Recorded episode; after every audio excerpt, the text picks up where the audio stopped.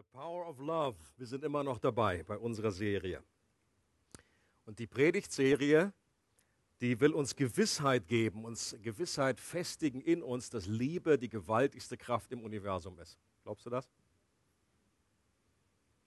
Nicht nur, weil es vielmal besungen wurde, The Power of Love, sondern weil es im Buch steht. Gott ist Liebe und Gott ist die mächtigste Kraft im Universum. Und deswegen ist Liebe die mächtigste Kraft. Dummerweise gibt es aber in dieser Welt Kräfte, die der Kraft dieser Macht der Liebe im Weg stehen. Habt ihr auch schon gemerkt. Und diese Kräfte können die Liebe nicht komplett aufhalten, aber dennoch stark ausbremsen. Und Gott möchte, dass wir nicht mit angezogener Handbremse unterwegs sind, sondern dass seine Liebe zu uns und durch uns ungehindert fließen kann. Und Jesus hat von einem Strom des Lebens gesprochen, nicht von einem kleinen Rinnsal. Ich äh, empfinde mich immer wieder mal, äh, wenn ich diese Stelle lese, denke ich, Gott, wo sind diese Ströme, die aus meinem Leben fließen? Ich äh, kenne wohl so, dass so Wasser so tröpfelt und so an ist irgendwie. Aber ähm, entweder du, du, du, definierst das komplett anders, den Strom, oder es, es fehlt noch irgendwie was. Und ich wünsche mir, dass diese Ströme aus unserem Leben fließen und dass Liebe zu uns erst einmal kommt, aber eben auch zu anderen. Und interessanterweise, je mehr wir diese Liebe weggeben, desto mehr wird es nachgezogen von oben.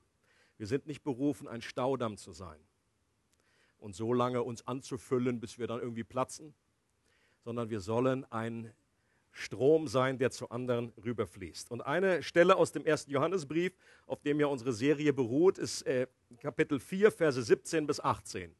Da steht, hierin ist die Liebe bei uns vollendet worden, dass wir Freimütigkeit haben am Tag des Gerichts. Denn wie er ist, sind auch wir in dieser Welt. Wo die Liebe regiert, hat die Angst keinen Platz. Gottes vollkommene Liebe vertreibt jede Angst. Angst hat man nämlich dann, wenn man mit einer Strafe rechnen muss. Wer sich also noch vor dem Gericht fürchtet, bei dem ist die Liebe noch nicht zum vollen Durchbruch gekommen. Der tiefste Grund für unsere Zuversicht liegt in Gottes Liebe zu uns. Wir lieben, weil er uns zuerst geliebt hat. Welche Kraft, welcher große Bremsklotz wird hier erwähnt? Stuart hat es schon gesagt. Angst. Angst. Irgendjemand schon mal erlebt? Auf keinen Fall. Es ist interessant, dass es eine Aufforderung von Jesus ein, an seine Jünger gibt, eine Aufforderung, die häufiger vorkommt als alle anderen. Jesus sagt nicht, werdet nicht stolz, ständig, sagt er auch, aber nicht so häufig. Er sagt etwas immer und immer wieder zu seinen Jüngern damals und damit auch zu uns heute. Er sagt etwas, nämlich fürchtet euch nicht. Fürchte dich Offenbar wusste Jesus, dass Angst oder Furcht oder auch Sorge, das ist letztendlich alles ein und dasselbe Paket, einer der größten Bremsklötze für ein Leben in dem Fluss der Liebe sein kann. Das ist wie ein Riesenfelsen, der in diesem Fluss der Liebe liegt. Und wenn dieser Felsen da ist, dann kann es eben nur tröpfeln und dann kommt dieser Strom nicht so, wie er kommen soll.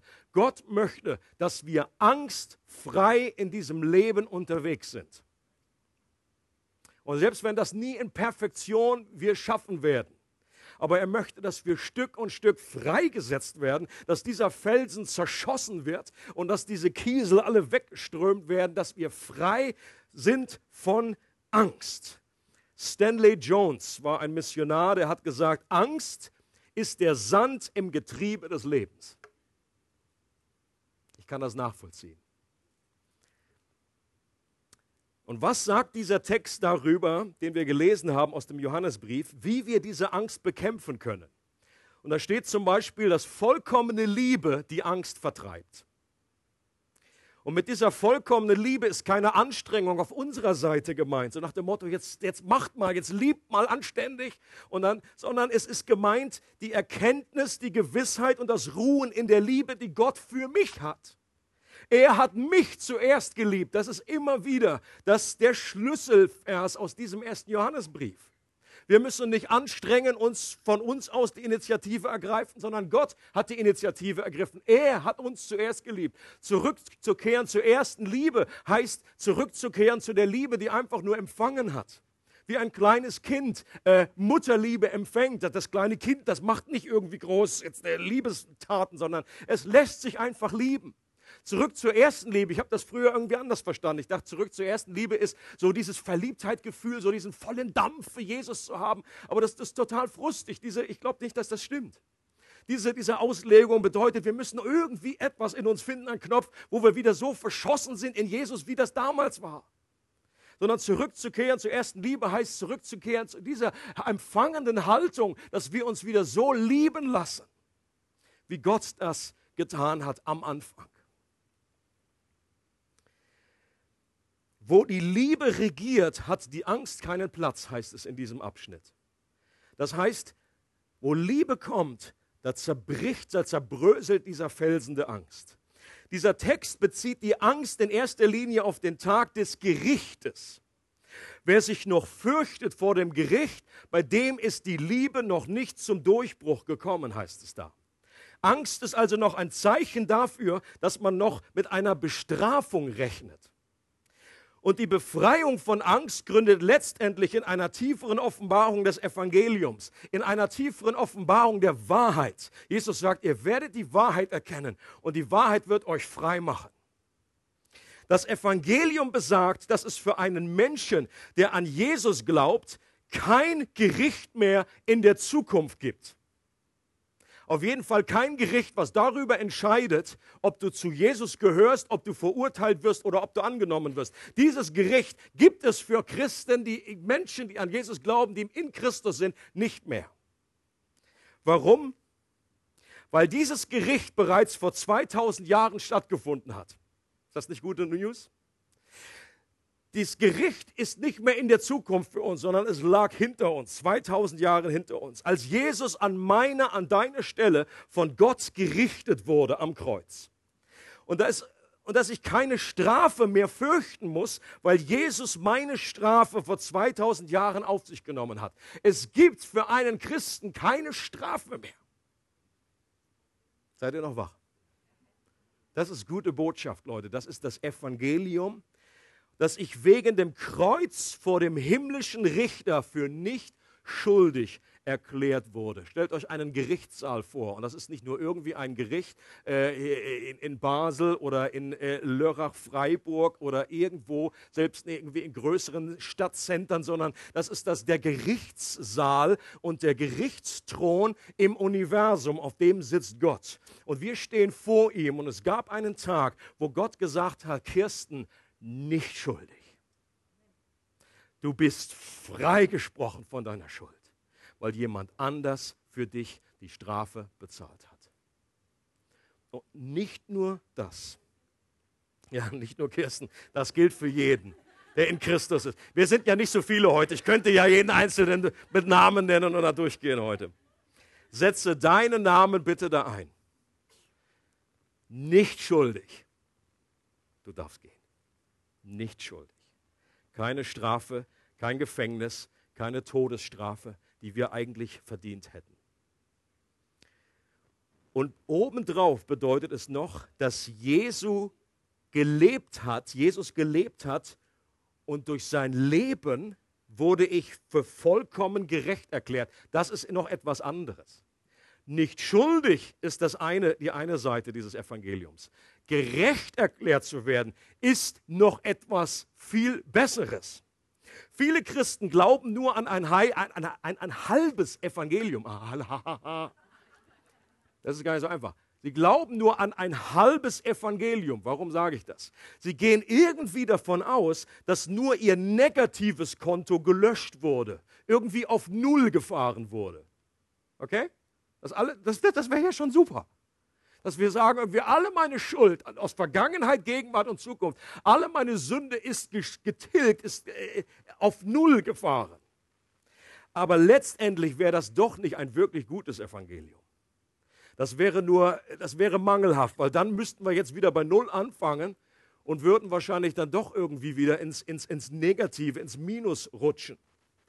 Wenn es nur um die Sündenvergebung gegangen wäre, dann hätte Jesus nicht 33 Jahre leben müssen, sondern er hätte als Erwachsener direkt auf die Erde kommen können, so einen Tag vor der Kreuzigung, wäre direkt ans Kreuz gegangen und hätte dafür meine Schuld bezahlt. Das hätte ausgereicht, um meine Sünde zu tilgen. Versteht ihr?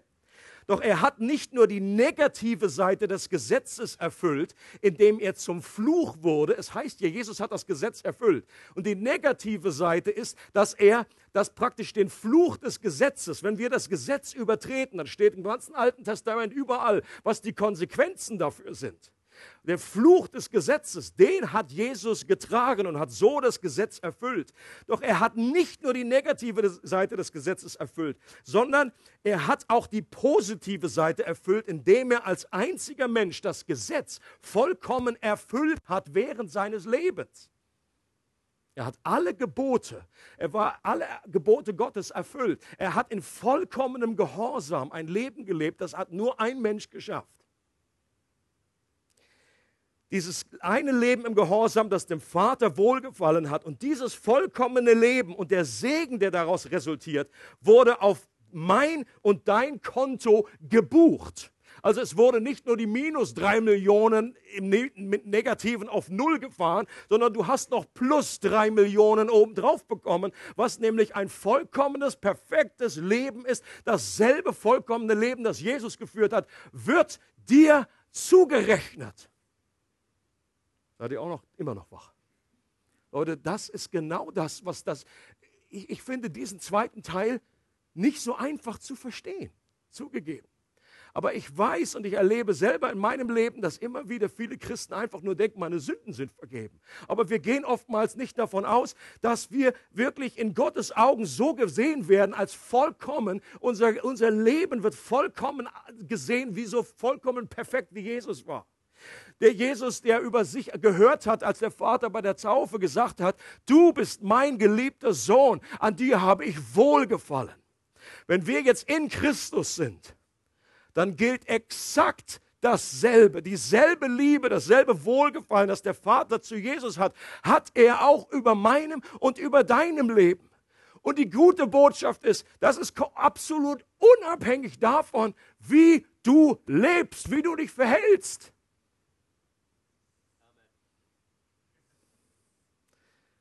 Und das ist wie Art gefährlich, wenn man so etwas sagt. Dann kommen gleich Gedanken, die jetzt in uns hochsteigen und denken, hat er das wirklich gesagt? Ist es wirklich komplett egal? Die, die Botschaft ist ja. Und Paulus und Römer 6 greift genau das auf. Ja, ja wenn das so ist, er, er, er redet schon so und er, er, formuliert die Antwort, die die schon haben. Wenn, sagt, wenn das so ist, dann können wir so richtig auf die Kacke hauen, richtig sündigen, damit die Gnade noch immer größer wird. Die Tatsache, dass Paulus genau auf diese Frage eingeht, ist die Klarheit und die Gewissheit, dass er genau dasselbe Evangelium verkündigt hat, wie ich jetzt gerade verkündigt habe. Und es muss an den Punkt kommen, dass wir ein heiliger Aufschrei, ein Entsetzen durch, durch die Reihen geht. Das kann doch nicht sein. Aber genau das kann sein, dass wir nur werden wir dann verändert werden. Wir werden nur dann im Gehorsam aus Freiwilligkeit leben, wenn wir wissen, wir können nichts tun, dass Gott mich mehr liebt. Und wir können nichts tun, dass Gott uns weniger liebt. Das muss die Voraussetzung sein. Und dann natürlich werden wir diese Liebe, wenn wir sie wirklich geschnallt haben, wenn wir die Gnade wirklich verstanden haben, werden wir sie nicht missbrauchen und absichtlich jetzt ein Leben führen. Äh, äh so diese komische Logik, ja, um mehr Gnade zu empfangen, muss ich ja mehr sündigen. Dummes Zeug. Leute, das macht so einen riesigen Unterschied, wenn wir das verstehen und in dem gegründet werden. Und das ist auch gemeint mit diesem kleinen, unscheinbaren Satz, den wir vorher hatten. Denn wie er ist, sind auch wir in dieser Welt. Ich habe manchmal gedacht, ja, was bedeutet das? Wie er ist, also er, mit er ist Jesus gemeint. Wie er ist, wie er war, lebte auf der Erde, so sind auch wir in dieser Welt. Wir haben dieselbe Stellung vor Gott, wie Jesus hatte. Jesus lebte ein Leben ohne Angst, weil er sich der Liebe des Vaters vollkommen bewusst war.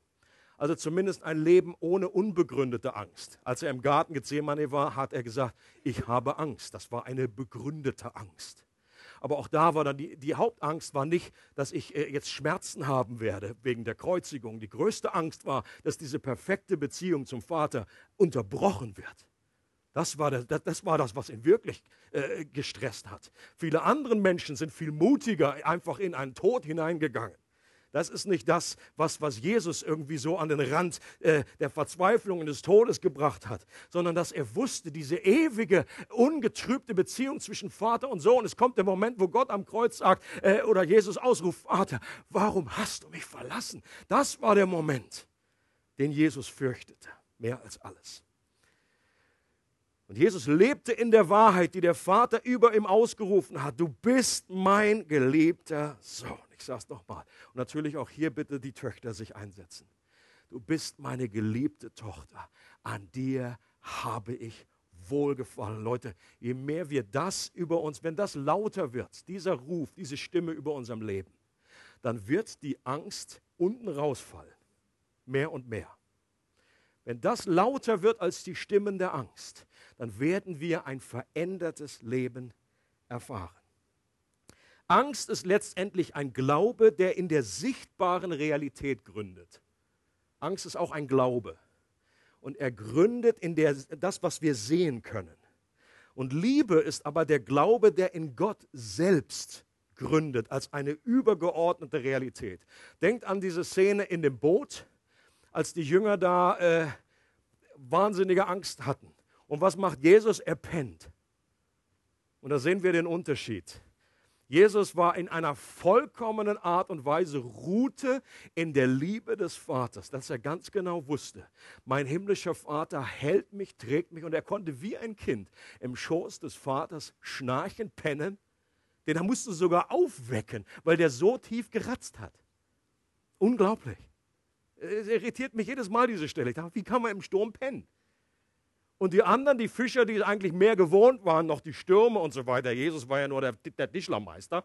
Der war jetzt nicht so oft auf Wasser. Aber die anderen, die hatten wahnsinnige Angst. Und Jesus sagt dann nur so ganz, okay, wo ist euer Glaube? Wo ist euer Glaube? Die müssen ihn angeguckt haben mit solchen Stielaugen. Und Jesus sagt nur so kurz, pft, Schnauze, sitzen. Äh, so. Und dann war es Kresse, genau. Dann war es fertig. Dann war es fertig. Und, äh, das wünsche ich mir das. Und jetzt finde ich interessant, zumindest eine Person hat das sich abgeguckt von Jesus. Und zwar meine ich Petrus. Petrus konnte auch, es war die Nacht, bevor er geköpft werden sollte, bevor er umgebracht werden sollte. Er ist im Gefängnis und er hat von seinem Meister gelernt. Er hat offenbar etwas gefunden, einen Frieden, eine Ruhe in Gott, eine Angstfreiheit. Der hat so stark gepennt, so, dass der Engel ihn in die Seite hauen musste und sagen, Petrus, also rufen alleine reichte nicht, musste pff, ihm einen Tritt geben, dass, der, dass Petrus aufsteht. Ja, du, hallo, du wirst morgen geköpft. Also, echt? Schon so spät. Einfach eine Ruhe, einen Frieden, die er ausgestrahlt hatte. Austern, habe ich gelesen, hängen sich an einen Felsen dran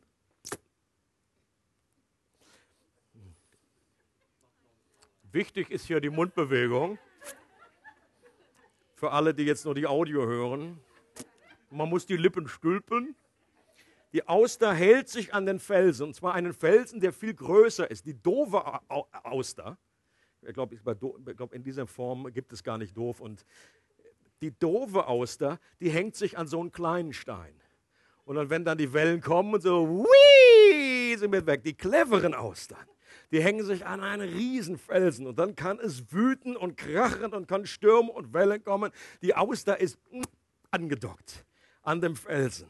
Und das ist unser Verhältnis, wenn wir in Gott gegründet sind, in seiner Liebe verankert sind, dann kommt, kann kommen, was will in unserem Leben. Wir sind einfach sicher. Das Heilmittel gegen Furcht. Was ist das Heilmittel gegen Furcht? Eine größere und eine andere Art von Furcht. Das ist das Interessante. Die Bibel sagt, Gegenmittel gegen Furcht ist mehr Furcht. Und zwar, was ist gemeint? Eine positive Furcht, und zwar eine Ehrfurcht vor Gott. Das ist letztendlich dasselbe wie Liebe. Okay? Ehrfurcht zu Gott ist Liebe. Und diese Liebe treibt alle Angst aus. Das Gegenmittel gegen Furcht ist eine größere Furcht, die Ehrfurcht zu Gott, und das ist Liebe die davon ausgeht, dass Gott unser Leben in seiner liebevollen Hand hält. Dallas Willard äh, inzwischen verstorben äh, und jetzt weiß er um die Realität von dem, was er behauptet hat. Und diese Behauptung ist ziemlich steil. Hört mal zu. Da dieser großartige Gott unter uns wohnt, haben wir die Garantie, dass unser Universum für uns ein äußerst sicherer Ort ist. Lass mal sacken. Okay? Das, das klingt in Angesicht von, von den News, die wir vielleicht anschalten, von Tagesschau und alles Mögliche, klingt das manchmal fast wie ein Hohn, so eine Aussage. Nach dem Motto Schreibtischtäter. Ja? Hat wieder irgendeinen Kommentar geschrieben. Super. Ist nicht ganz klar in der Realität drin. Aber ich glaube doch, dass die Bibel, wenn man sie von vorne bis hinten liest, die Bibel liest, dass man glaubt, glauben kann, dass wenn wir eine Beziehung zu Gott haben, dass dieses Universum, weil der Chef unser Vater ist, ein sicherer Ort ist, in dem wir leben. Und das bedeutet nicht, dass darin keine schlimmen Dinge passieren, sondern wie Paulus es formuliert hat, nichts kann uns scheiden von der Liebe, die in Christus Jesus ist. Dass uns nichts scheiden kann von seiner Liebe. Das ist in allem Stürmen und in allen Katastrophen Gott einen Plan hat und Gott bei uns ist und Gott mit uns ist. Und äh, es heißt dort in Römer 8, nichts kann uns scheiden, weder Leiden noch Angst, noch Verfolgung und Hunger und Kälte. Also auch unsere Ängste, unsere Befürchtungen, weil wir sie immer noch mit uns tragen und uns in uns sind. Wir alle schlagen uns immer noch mit Ängsten herum. Ist das so?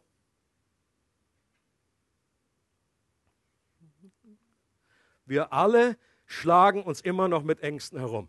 Möchte euch eine, eine Heldenstory von, aus meinem Alltag erzählen. Eine Heldenstory, ihr werdet, ihr werdet überwältigt sein. Eine wahnsinnige Mut, Mutgeschichte. nein, nein, so weit bin ich noch nicht. Es begab sich am letzten Montag, unser freier Tag. Es war noch schöner, noch sonniger als, als jetzt. Und wir gingen äh, unsere Richtung, Richtung Barcode, äh, da, war dann, da war der Koch irgendwie äh, krank, der hatte nichts zu mampfen, sind wir weitergezogen. Äh, Brot und Pfeffer. Kennt ihr das? Ich mache gleich ein bisschen Werbung.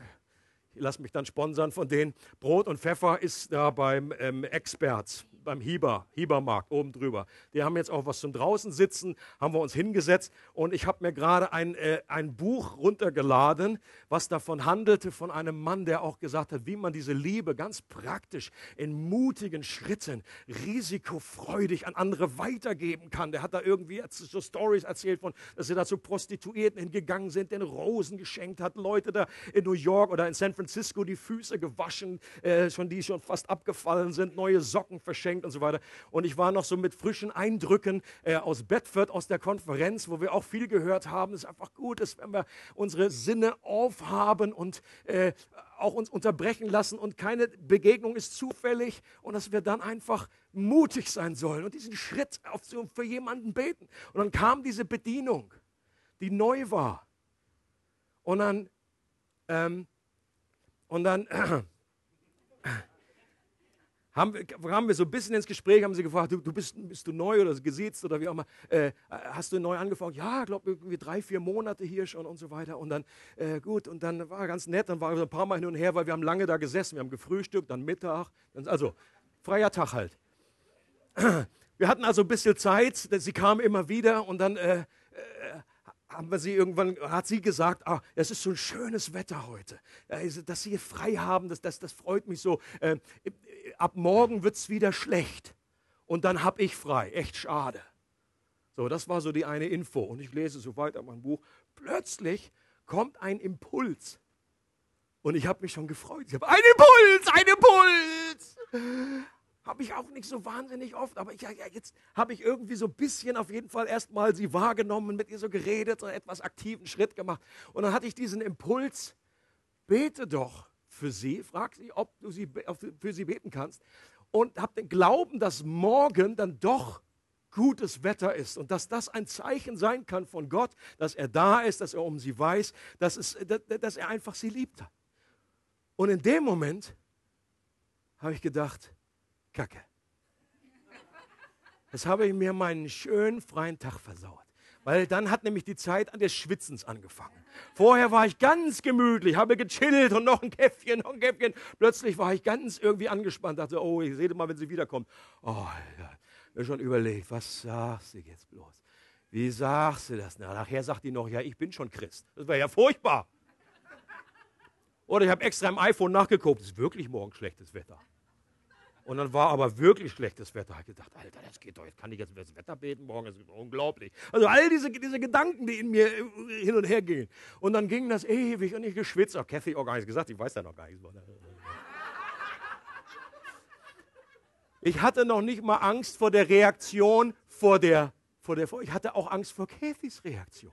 Dass die gedacht hat irgendwie, Alter, wieso macht ihr das vor ihren Blick dann in dem Moment? Wenn ich gesagt habe, kann ich für dich beten, du? Ich wurde gesagt, das Wetter und so weiter, ich glaube, dass Gott die Sonne scheint. Ich hatte Angst, dass sie irgendwie denkt, so, Alter, jetzt macht er auch noch am Montag fromm. Das gibt's doch gar nicht. Das ist der freie Tag heute, hallo. Natürlich absolut absurd.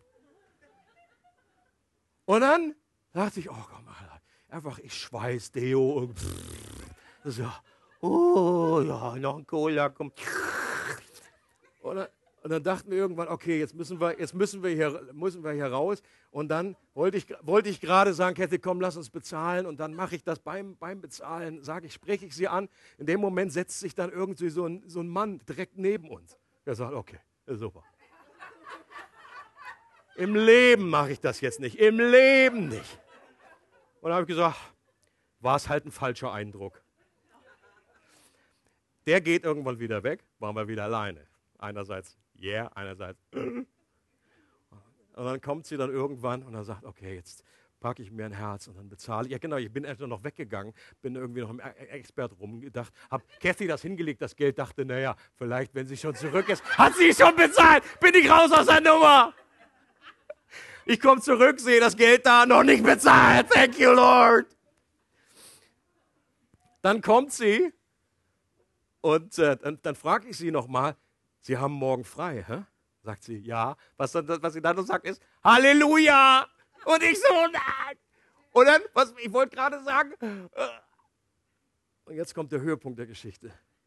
Ich habe nichts gesagt.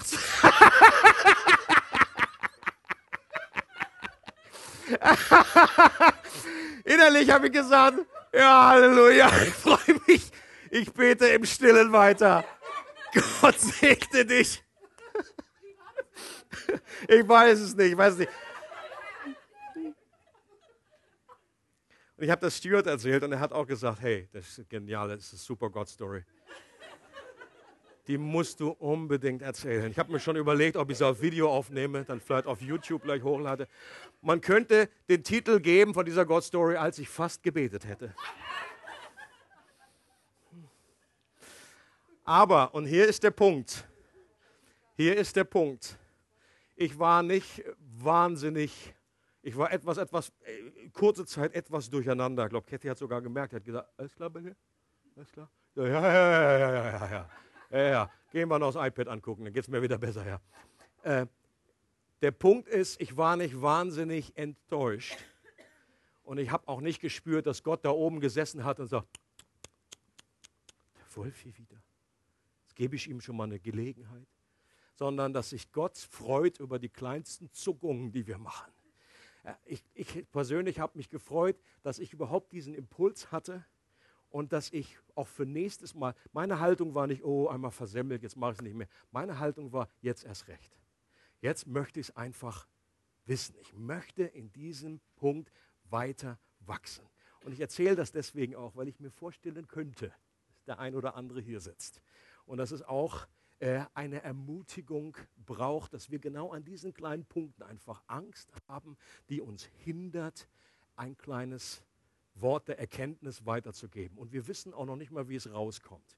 Wir wissen eben nicht, was dadurch geschieht. Ich möchte das gerne weiter bewegen und das in der Zukunft auch weitere solche Situationen haben. Und ich glaube, Gott freut sich und Gott ist nicht derjenige, der wie beim kleinen Kind, wenn es mal hinfällt und wachsen, äh, äh laufen lernt, dann haben wir gesagt, so blödes Kind, kannst du überhaupt nicht laufen.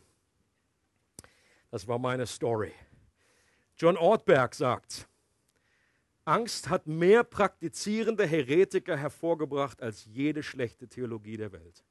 Heretiker sind die Irrlehrer. Denn sie veranlasst uns so zu leben, als wären wir die Kinder eines begrenzten, endlichen, nur teilweise anwesenden und halb inkompetenten Gottes. Angst kann uns lähmen. Angst kann unser Leben wie eine Zwangsjacke einengen, uns keine Risiken mehr eingehen lassen und dadurch vor dem wahren Abenteuer des Lebens berauben. Und deswegen möchte Gott, dass wir mehr und mehr freigesetzt werden. Leute, das ist geistlicher Kampf. Du musst nicht gleich nur gegen Dämonen vorgehen, sondern wenn du gegen deine Angst in deinem Leben, wenn deine Angst in deinem Leben den Krieg erklärst, dann ist das ein geistlicher Kampf. Und das Gegen dieser Einrissbirne ist die Liebe Gottes. Und es ist auch wichtig, dass mir in dem Moment, wenn, wo ich mich als, als Kind von Gott geliebt weiß, ist es nicht so schlimm, wenn ich hier versage oder wenn ich mal etwas nicht hinbekomme. Ich weiß mich geliebt. Und je mehr ich mich geliebt weiß, desto mehr riskiere ich etwas und werde es vielleicht beim nächsten Mal schaffen. Fortsetzung folgt, hoffentlich, in einer etwas mutigeren Form. Äh, ich habe gelesen von einem, äh, äh, äh, äh ihr kennt Peanuts, Charlie Brown, noch bekannt, auf jeden Fall den Ü30ern. Charlie geht zu seiner Schwester, es ist glaube ich Lucy, um, zu, um psychiatrische Hilfe zu fragen. Und, äh, und Lucy fragt Charlie, vielleicht hast du Hypengiophobie. Das ist die Angst vor Verantwortung. Charlie sagt, nein. Gut, vielleicht hast du Ailurophobia. Das ist die Angst vor Katzen. Charlie antwortet, nein. Okay, vielleicht hast du Klimakophobia. Das ist die Angst vor Treppenhäusern. Charlie sagt, nein. Genervt sagt Lucy, Lucy, vielleicht hast du Pantophobia, die Angst vor allem. Ja, sagt Charlie, ich glaube, das ist es. Und das ist, Ängste sind so vielfältig. Ich glaube, es gibt da nichts, was es nicht gibt. Wenn man sich mal anschaut, was es für eine Liste gibt, wovor Leute Ängste haben, es ist unglaublich. Ähm, und natürlich ganz oben ist da Menschenfurcht, die Ablehnung, was andere über mich denken. Und das war ja auch in meinem Beispiel so der Fall. Was, was, was denkt die jetzt über, über mich? Dass ich die tatsächlich da bete und, und der Regen hält sich auf. Bist du noch ganz bei Trost? Bist du Pastor oder was? Ja.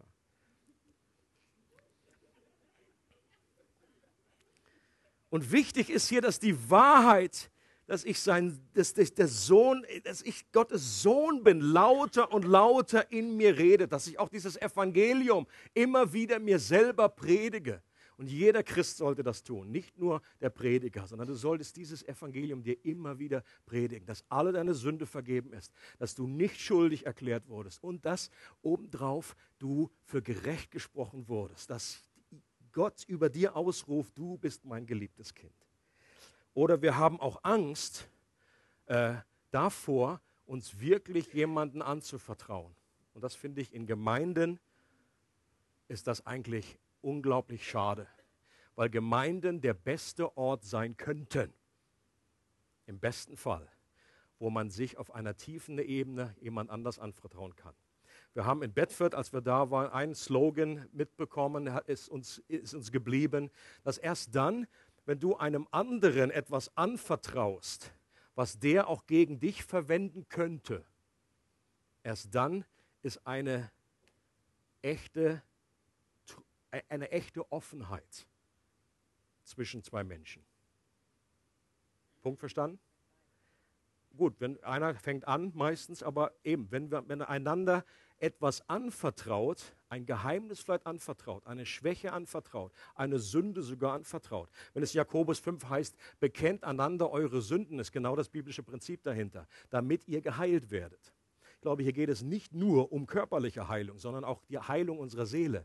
Denn wenn wir jemand anderen, die Angst ist doch die, dass jemand irgendwie hinter meine Fassade guckt und dann sieht, oh, ich bin, ich bin doch gar nicht so, wie der andere gedacht hat.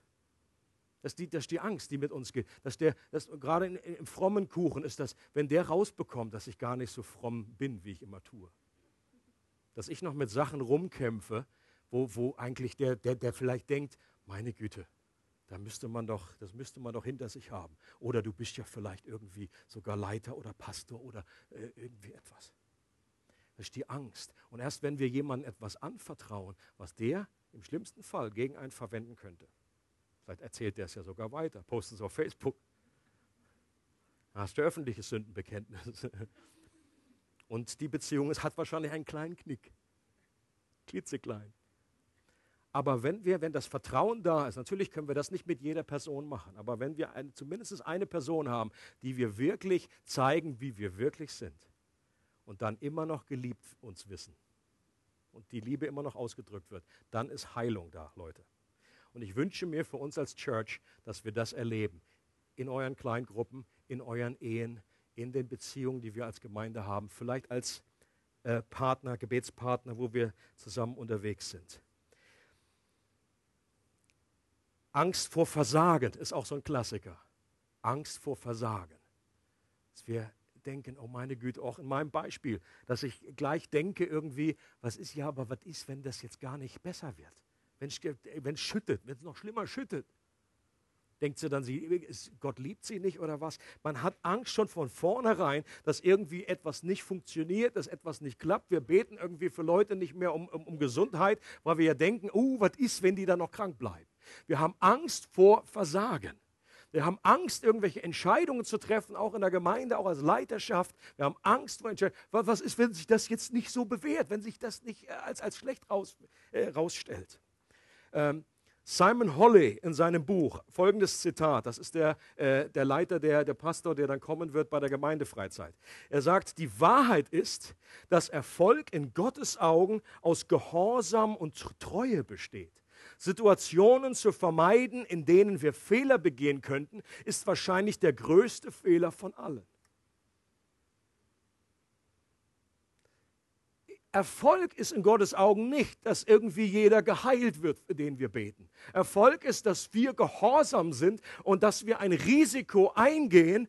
Das ist, Gehor das ist Erfolg in Gottes. Die Engel applaudieren und sagen, ja, well done, gut gemacht und nicht, dass irgendwie die, die Resultate dann irgendwie immer äh, richtig stimmen. Und ich wünsche mir, dass wir in der Gemeinde eine Kultur bekommen, herstellen können, wo wir eine Freiheit haben, dass wir Dinge ausprobieren dürfen, dass wir Fehler machen können und dass wir einander anfeuern, auch wenn etwas in die Hose gegangen ist, dass wir uns anfeuern und sagen, well done gut gemacht, dass du dieses Risiko eingegangen bist, dass du diesem Impuls gefolgt, gefolgt bist, ist ein Erfolg in Gottes Augen. Völlig egal, wie das Endergebnis war. Macht das Sinn? Und wenn wir eine innere Freiheit uns gegenseitig ermutigen, anfeuern und sagen, das wollen wir wirklich applaudieren, diesen Mut zum Risiko, diesen Gehorsamsschritt. Eine andere Angst, die vielleicht auch an uns als Gemeinde hineinspielt, ist Angst vor Veränderung. Angst vor Veränderung. Ich glaube, wir alle kennen das. Wir mögen alle keine Veränderung. Die meisten Menschen sind so gestrickt. Aber wenn Gott mit uns unterwegs ist und sein möchte und wir mehr und mehr Raum geben, dann wird es Veränderungen geben. Und wir müssen Gott vertrauen. Wir müssen ihm vertrauen, dass er weiß, wo es lang geht, dass wir auf ihn schauen und dass wir Veränderungen nicht, nicht von Anfang an irgendwie als negativ einstufen. Sondern wenn etwas sich ändern soll, dann braucht es Veränderung. Wenn wir immer an diesem einen Platz nur stehen bleiben, ihr kennt die berühmten Worte, die letzten sieben Worte einer sterbenden Gemeinde, das haben wir schon immer so gemacht. Okay? Das haben wir schon immer so gemacht. Und wenn es darum geht, okay, wo geht das Schiff auch Regelgemeinde hin? Wo werden wir in der Zukunft sein? Es gibt es Veränderungen äh, im, im, im, Leiterschaftsprozess oder irgendwann vielleicht mal die Frage, sind das noch die richtigen Räume? Gehen wir woanders hin? Auch äh, inhaltlich Veränderungen. Äh, wir, uns liegt sehr auf dem Herzen, dass wir auch dem, dem Geist Gottes mehr, mehr Raum geben in unseren Gottesdiensten. Auch das kann Angst auslösen. Wir beten zwar gerne, komm, Heiliger Geist. Wir beten das und singen das. Das Problem ist manchmal, wenn er kommt. Dann so, äh, die, da irgendwie reagiert einer, da weint einer, da betet jemand lauter, da zappelt jemand. Ich so, hallo? Wir sind hier in der Schweiz.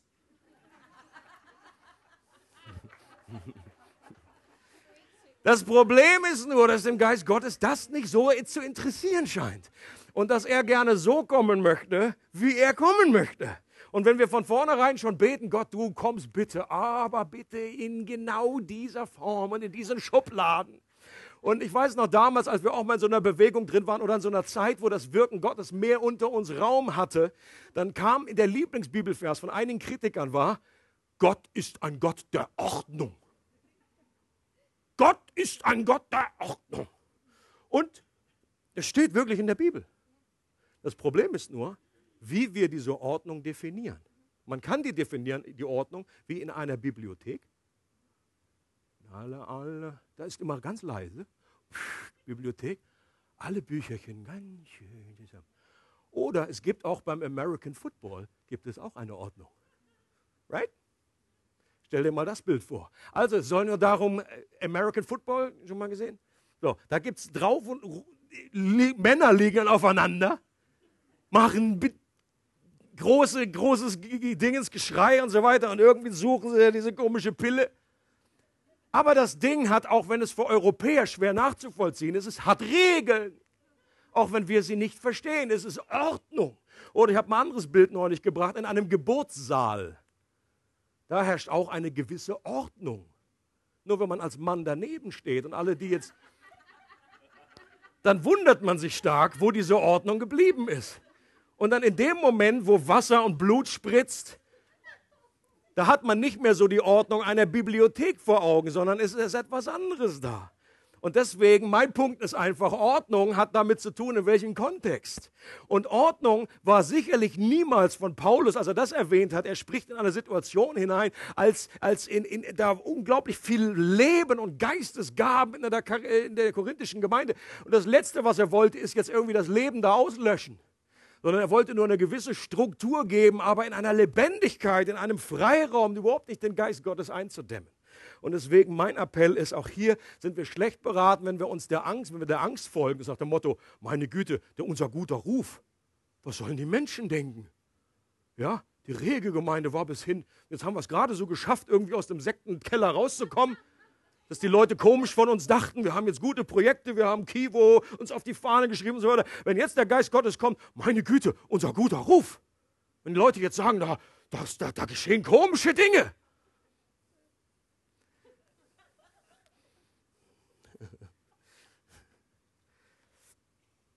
Und natürlich gibt es noch viel, viel andere Ängste und äh, Angst, die Kontrolle zu verlieren. Auch so ein Klassiker. Wie ich möchte gern die Kontrolle behalten. Und Gott, auch in unserer Gemeinde, führt mehr und mehr Menschen an den Punkt, wo es einfach überwältigend ist. Sie, sie können nicht mehr die Kontrolle behalten. So viele Teller können sie gar nicht mehr gleichzeitig irgendwie oben halten. Und Gott ist dabei und ist da drinne, um uns an einen Punkt zu führen, wo wir ihm wirklich vertrauen. Wo wir wissen, nichts kann uns von seiner Liebe trennen.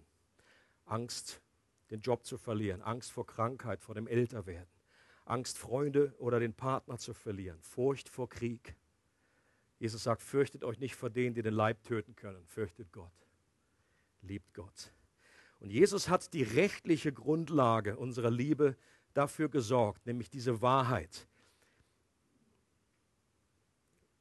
Doch der Heilige Geist sorgt für die Erfahrung der Liebe. Und wir brauchen beides. Wir brauchen die Wahrheit des Evangeliums und wir brauchen die Erfahrung des Heiligen Geistes. Und deswegen passen natürlich auch zu dem heutigen Tag Pfingsten. Der Geist Gottes wurde ausgegossen. Und in 2 Timotheus 1, Vers 7 steht zum Beispiel, denn Gott hat uns keinen Geist der Furcht gegeben, sondern sein, sondern sein Geist erfüllt uns mit Kraft, mit Liebe und Besonnenheit. Oder in Römer 5, Vers 5, unsere Hoffnung aber wird uns nicht enttäuschen, denn dass Gott uns liebt, ist uns unumstößlich gewiss. Seine Liebe ist ja in unsere Herzen ausgegossen durch den Heiligen Geist, den er uns geschenkt hat. Also ich glaube, was Gott möchte, ist, dass wir die Wahrheit immer wieder erleben, dass Gott uns liebt. Äh, aber wir brauchen nicht nur die Wahrheit in dieser Form, sondern auch den Geist Gottes, der sie uns real macht. Gutes Bild von Lloyd Jones ist, äh, dass wenn man ein Kind irgendwie an der Seite hat und sagt, äh, und das Kind weiß irgendwie, dass es geliebt ist oder dass der Vater es liebt, aber es macht einen Unterschied, wenn, man das, wenn der Vater das Kind hochnimmt und äh, springen lässt und umarmt und sagt, ich liebe dich von Herzen. Diese Erfahrung ist etwas anderes als die Erfahrung im Kopf des Kindes, ich bin geliebt. Macht Sinn? Und so ist auch, glaube ich, dieses Erlebnis, wenn wir den Geist Gottes, wenn wir eine Erfahrung mit dem Geist Gottes haben, dann ist es wie dieses Gott umarmt uns und er schleudert uns hoch und er, und er fängt uns auch wieder auf und, äh, und er sagt, ich liebe dich. Und diese Erfahrung, die brauchen wir und die wollen wir.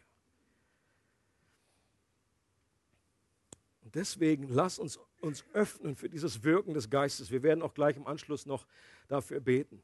Und der letzte Punkt möchte ich noch schnell bringen. Also es ist die Wahrheit, es ist der Geist und es ist auch ein Risiko, was wir eingehen müssen, um in diese Angstfreiheit reinzukommen. Gott führt uns in Situationen, in denen wir seine Treue und Liebe erfahren sollen und so Angst mehr und mehr verdrängt wird. Denkt an dieses Bild, wenn ein kleines Kind irgendwie zum ersten Mal auf dem, äh, auf dem Beckenrand steht und ins Wasser und der Vater steht drinnen oder Mutter und sagt zum Kind, spring.